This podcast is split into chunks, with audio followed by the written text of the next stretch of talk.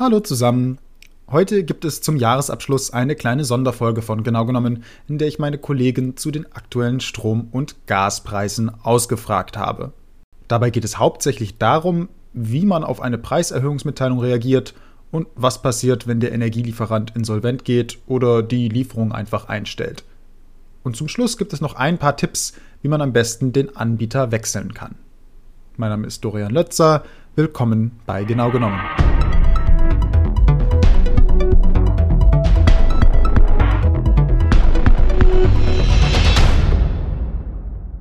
Ich spreche heute mit Hasibe Dünder. Bevor wir ins Thema einsteigen, Hasibe, kannst du dich einmal kurz für uns alle vorstellen? Sehr gerne. Mein Name ist Hasibe Dünder. Ich bin Energierechtsberaterin und berate Verbraucher zu Fragen wie, ich habe einen Vertrag abgeschlossen, den ich gerne rückgängig machen möchte. Es liegt ein untergeschobener Vertrag vor, wie kann ich dagegen vorgehen? Ich verstehe meine Jahresverbrauchsabrechnung nicht oder ich habe eine Preiserhöhung bekommen und wie kann ich dagegen vorgehen?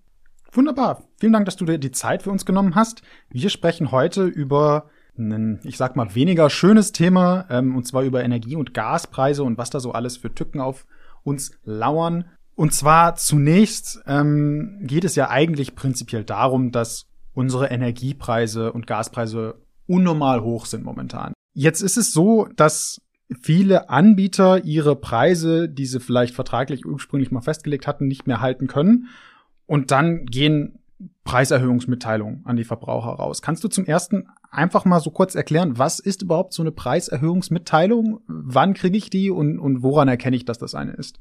In der Tat, ähm, in letzter Zeit haben Verbraucher Preiserhöhungsmitteilungen erhalten. Wie schon der Name hergibt, es ist eine Mitteilung, in der der Preis des Stromes erhöht wird und dies dem Kunden ja verkündet wird. Ähm, der Verbraucher bekommt die Mitteilung und kann sehen, was war sein ursprünglicher vereinbarter Tarif und wie erhöht sich nun der Preis. Und ähm, so eine Preiserhöhungsmitteilung muss klar und eindeutig erkennbar sein, dass der Preis nun erhöht wird. Wir haben beispielsweise Unterlagen bekommen von Verbrauchern mit intransparenten Preiserhöhungsmitteilungen, die so unzulässig sind, wenn ich jetzt mal ein Beispiel nennen darf, die Überschrift, ne, da heißt es Tarifinformation. Ja, damit kann ich nichts anfangen. Das würde ja bedeuten, oder es erweckt so den Eindruck, es ist nur eine Werbung. Es ist gar nichts Wichtiges, gar keine wichtige Mitteilung, keine Preiserhöhungsmitteilung. Oder ähm, die Anpassung ihrer ähm, Abschlagszahlung. Da habe ich auch so den Eindruck, der Abschlag wird erhöht, weil ich wahrscheinlich einen höheren Strom- oder Gasverbrauch habe. Und bringe das gar nicht in Verbindung mit einer Preiserhöhung. Und ähm, genau hier ist es wichtig, dass Verbraucher ihre Preiserhöhungsmitteilung oder generell die äh, Schreiben ihrer Versorger ähm, prüfen, lesen, durchlesen, um erkennen zu können, um was für einen Inhalt es sich handelt. Das heißt, man sollte sich nicht in die Irre äh, leiten lassen, wenn man das nur die Überschrift liest und denkt, ach, das ist ja nur eine Werbung oder so. Das kann immer wieder mal eine wichtige Botschaft sein, eine wichtige Mitteilung, auf die man als Verbraucher auch reagieren muss. Und sagen wir mal, ich bekomme so eine Erhöhungsmitteilung. Wenn denn alles richtig beschriftet ist und ich jetzt erkenne, dass das eine ist, was müsste denn da drin stehen? Also steht da im Zweifel nur drin, übrigens, äh, aufgrund von jetziger Situation müssen Sie so und so viel mehr für Ihren Strom bezahlen oder was beinhaltet die? Also erstmal eine Preiserhöhung ist ja ähm, eine Vertragsänderung in dem Sinne.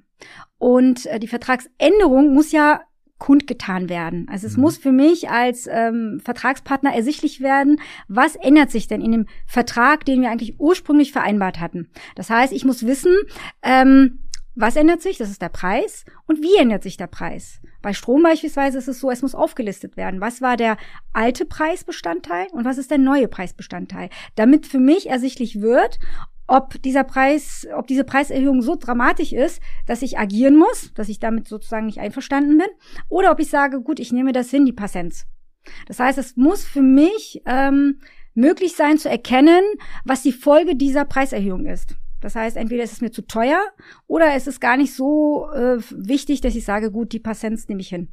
Wenn ich agieren muss, heißt das, dass wenn mir ein Anbieter so eine Erhöhungsmitteilung schickt, dass ich gewisse Handlungsoptionen für mich auftun? Heißt das, ich habe dann irgendwie, ich kann dann einfacher kündigen, wenn es mir zu teuer ist, oder ich kann den Anbieter einfacher wechseln? Was, was eröffnet sich mir da?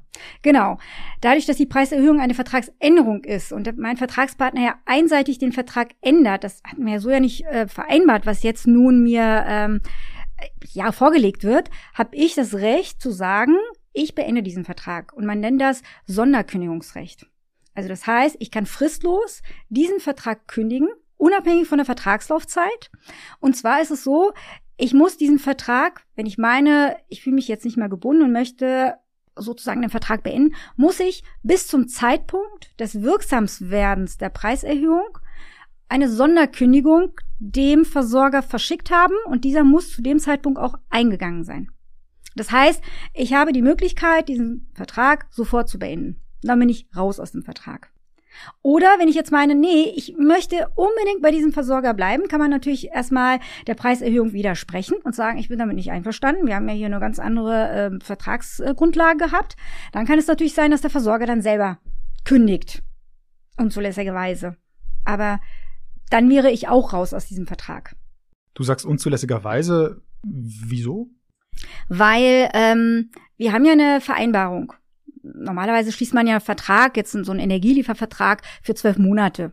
So, das heißt, beide äh, Vertragspartner müssen sich daran halten. Wenn jetzt aber der Vertragspartner sagt, ähm, ich möchte mich loslösen von diesem Vertrag. Das geht so einfach nicht. Ich als Verbraucher kann ja auch nicht sagen, nach jetzt drei Monaten, ich möchte jetzt gerne äh, den Vertrag kündigen. Ich habe jetzt einen viel günstigeren Anbieter. Ich bin gebunden an diese Vertragslaufzeit. Genauso ja auch der Versorger. Und wenn der Versorger nun meint, ähm, den Widerspruch nicht annehmen zu wollen, den Widerspruch gegen meine Preiserhöhung und den Vertrag kündigen zu wollen, ähm, darauf hat er ja gar kein Recht, den Vertrag einseitig einfach mal, äh, ja, ich sag mal, ähm, zu beenden.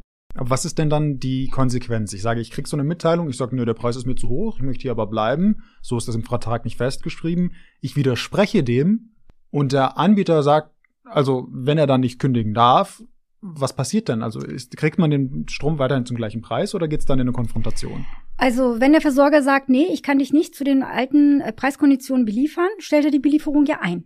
So, und wenn er das tut, dann bin ich erstmal aus dem Vertrag ungewollt raus, beziehungsweise aus der Belieferung ungewollt raus.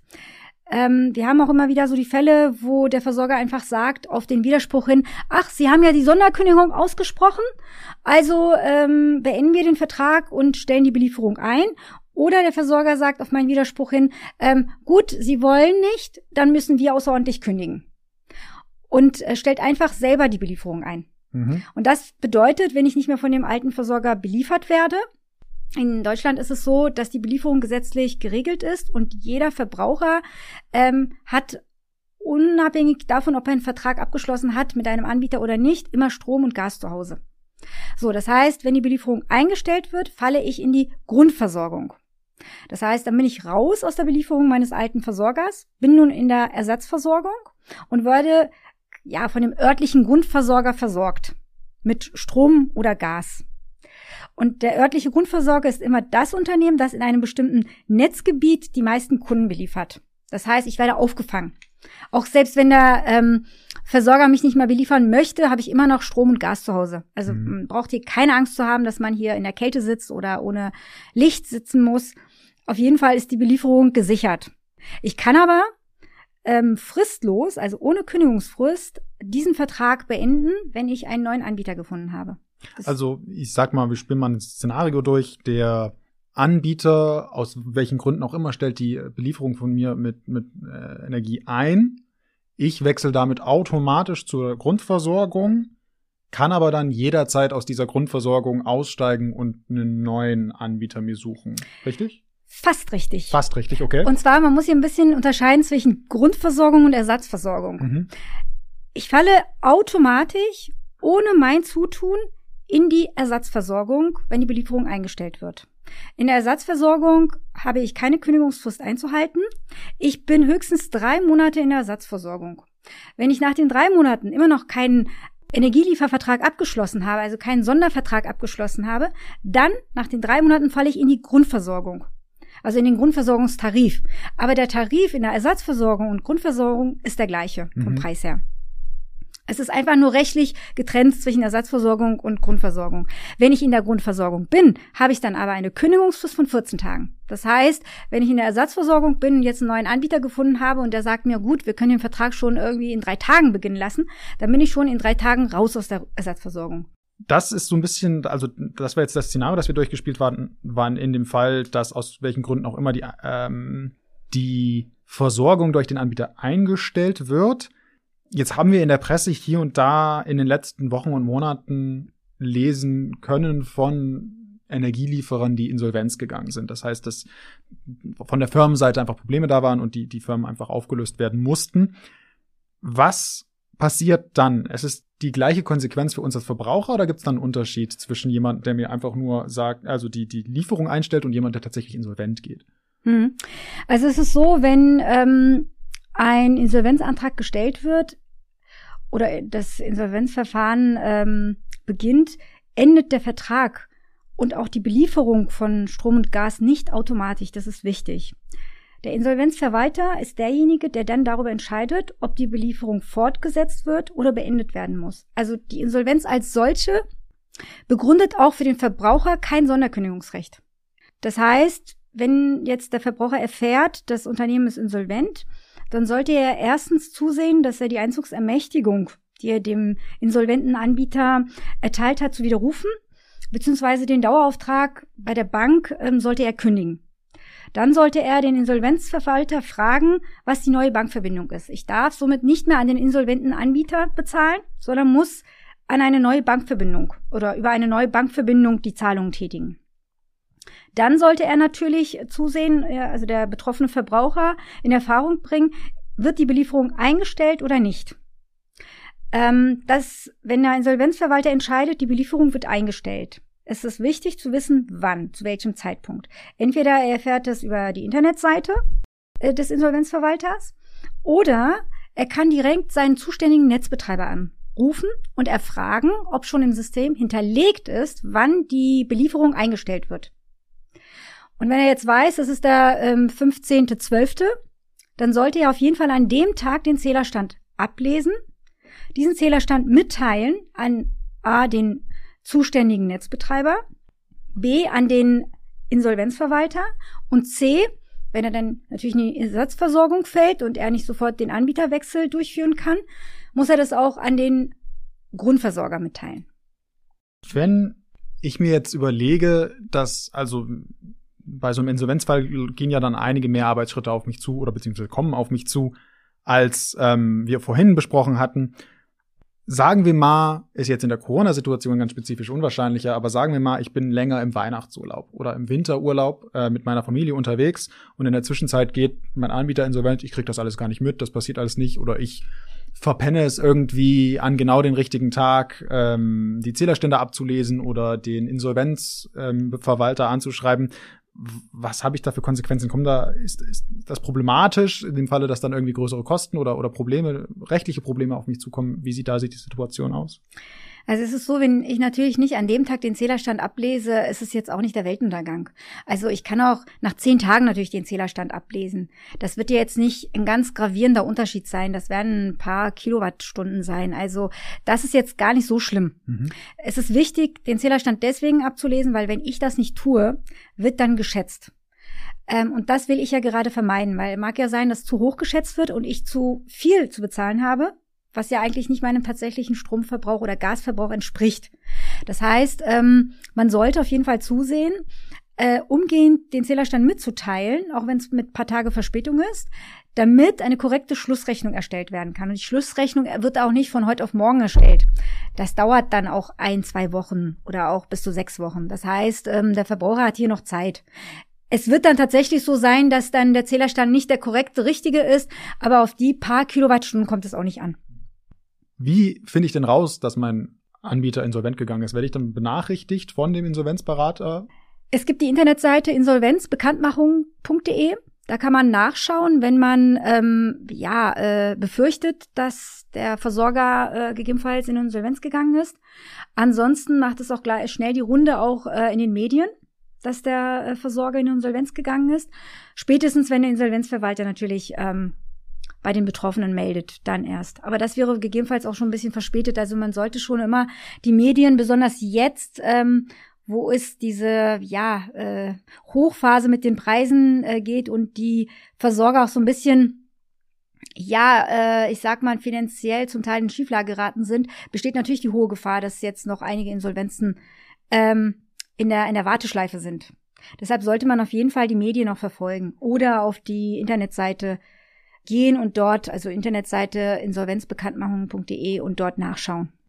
Was ist denn, wenn ich jetzt mich zu diesen Sachen sehr viel informiere und ich sehe auf einmal eine Nachricht von wegen, mein Anbieter ist insolvent gegangen, ich habe aber noch von niemandem irgendwie eine Benachrichtigung dazu erhalten. Was ist denn mein erster Handlungsschritt? Also an wen wende ich mich, um rauszufinden, was jetzt als nächstes anliegt oder wer der Insolvenzberater oder Beraterin ist? Der Insolvenzverwalter wird immer genannt auf okay. den Internetseiten. Also das heißt, ähm, da weiß ich, wer, mein, wer der Insolvenzverwalter ist und an ihn ähm, wende ich mich dann. Und man sollte auf jeden Fall zusehen, ähm, dass man nicht mehr an die alte Bankverbindung bezahlt. Aber das wird auch recht schnell bekannt gegeben. In beiden Fällen, die wir jetzt so ein bisschen besprochen hatten, also ähm, was passiert, wenn ich kündige, was passiert, wenn der Anbieter die Versorgung einstellt, was passiert, wenn der Versorger insolvenz geht, sprechen wir ja entweder von den, dem Wechsel in die Ersatz- und Grundversorgung oder den Wechsel zu einem anderen Anbieter. Wie wechsle ich denn am besten den Anbieter? Also die, in der Regel ist es ja, glaube ich, so, dass die Grundversorgung schlechtere preisliche Konditionen hat als als Sonderanbieter. Was sind denn so die Handhabungen, wenn ich den Anbieter wechseln will? Worauf muss ich achten und, und wie gehe ich davor? Also auf jeden Fall hast du recht. Früher waren die Grundversorgungstarife tatsächlich äh, teurer als die Tarife in den Sonderverträgen. Also jetzt derzeit aktuell ähm, stellen wir schon fest, dass die Grundversorgungstarife beispielsweise bei Gas doch preiswerter ist. Ah, spannend. Also das heißt, die Verbraucher sollten da tatsächlich mal auf die große Suche gehen oder auf die große Recherche und auch mal bei den Grundversorgern mal nachschauen, wie dort die Tarife sind. Da werden sie vielleicht viel besser aufgehoben, rein vom Preis her im Grundversorgungstarif. Ähm, wie wechsle ich? Also wenn ich jetzt ähm, beispielsweise, ich habe die Preiserhöhungsmitteilung erhalten und ich spreche die Sonderkündigung aus, ähm, dann sollte ich auf jeden Fall zusehen, einen neuen Anbieter zu finden. Es gibt natürlich die große Palette und das ganz große Angebot. Es gibt viele Versorger und wie finde ich den passenden Versorger, das passende Angebot für mich? Die eine Option ist natürlich, man geht auf die einzelnen Internetseiten der Versorger. Da brauche ich wahrscheinlich Tage, wenn nicht noch länger. Bin ich noch weiter unterwegs, ja. genau. Oder ich gehe auf Vergleichsportale. Mhm. Na, da gehe ich auf ein Vergleichsportal und ähm, gib da ein, was ist mein ähm, tatsächlicher Verbrauch in einem Jahr, wie viele Personen leben im Haushalt und so weiter. Hier ist es wichtig, dass man die Voreinstellungen ähm, erstmal weglässt. Voreinstellungen wie Bonuszahlungen, Prämien, Bündelangebote, weil man sollte erstmal schauen, was ist denn der reine Tarifpreis, der angeboten wird. Ähm, wenn man jetzt meint, das passende Angebot gefunden zu haben oder die passenden drei Versorger gefunden zu haben, sollte man auch noch auf andere Vergleichsportale gehen. Also man sollte nicht nur sich beschränken auf ein Vergleichsportal, sondern auf mehrere, um zu schauen, ob vielleicht ähm, auf dem anderen Vergleichsportal viel bessere Angebote gibt. So, und wenn man jetzt sich äh, ja auf ein, zwei ja so beschränkt hat, sollte man auf die Internetseite des Versorgers gehen und dort nochmal nach dem Angebot schauen, weil wir merken auch manchmal, dass die Vergleichsportale die ähm, Angebote nicht aktualisiert haben. Oder durch Bonuszahlung, Premium, Bundelangebote hört sich das sehr verlockend an, aber wenn man das alles rausnimmt, ist es viel teurer. Ähm, wenn man aber jetzt meint, nee, ich bleibe bei dem Vergleichsportal und schließe dort meinen Vertrag ab, sollte man auch auf jeden Fall ähm, die, die Seite mit Screenshot, mit Screenshot auch, ähm, also man sollte auch Screenshots machen auf der Seite weil mag ja auch sein, das, was mir dort angeboten wird, wird wahrscheinlich vielleicht in der Auftragsbestätigung so nicht angeboten oder so nicht ähm, zusammengefasst. Um diese Missverständnisse zu vermeiden, sollte ich auf jeden Fall Screenshot von den Seiten des Vergleichsportals machen mit den Vergleich, mit den Vertragsangeboten. Also damit ich später weiß, ah ja, das und das wurde mir angeboten und das, was mir angeboten worden ist, ist das alles auch in der Auftragsbestätigung auch aufgelistet und bestätigt worden. Und wenn nein, muss man hier sofort reagieren. Und dann ist immer die Frage, an wen wende ich mich jetzt? An das Vergleichsportal oder an den Versorger? Also gibt's da ähm, manchmal so ein bisschen Schwierigkeiten. Also am einfachsten ist es immer direkt mit dem Anbieter den Vertrag abzuschließen. Genau, würden wir raten. Also man soll auf jeden Fall so wie Vergleichsportale in Anspruch nehmen, aber nur zur Entscheidungsfindung.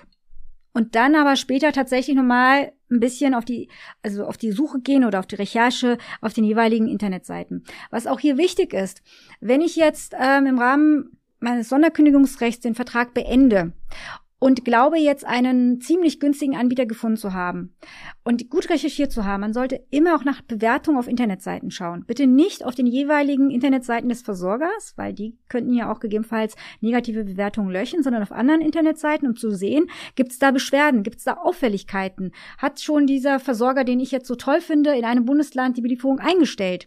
Gibt es irgendwie Auffälligkeiten äh, mit äh, drastischen Preiserhöhungen bei diesem Versorger? Ne, wenn man jetzt meint, da gibt es Auffälligkeiten, dann sollte man die Hände davon wegnehmen. Wir haben immer wieder äh, Verbraucher, die sagen, ich habe einen Vertrag abgeschlossen und im Nachhinein, als ich recherchiert habe, habe ich so viele schlechte Bewertungen gesehen. Das heißt, man sollte auf jeden Fall gut ähm, recherchiert haben. Vertrauen ist gut, Kontrolle ist besser. Und von daher bitte kontrollieren Sie, überprüfen Sie immer Ihren gut gefundenen Versorger, damit Sie später keinen Ärger haben. Das ist doch ein guter Tipp zum Enden. Ich glaube, wir haben das Thema ganz gut in umrundet. Vielen Dank, Hassibe Dünder, dass du uns diese Fragen beantwortet hast. Und ich hoffe, wir sind jetzt alle ein wenig schlauer, was die ganzen Probleme um Energieversorger angeht.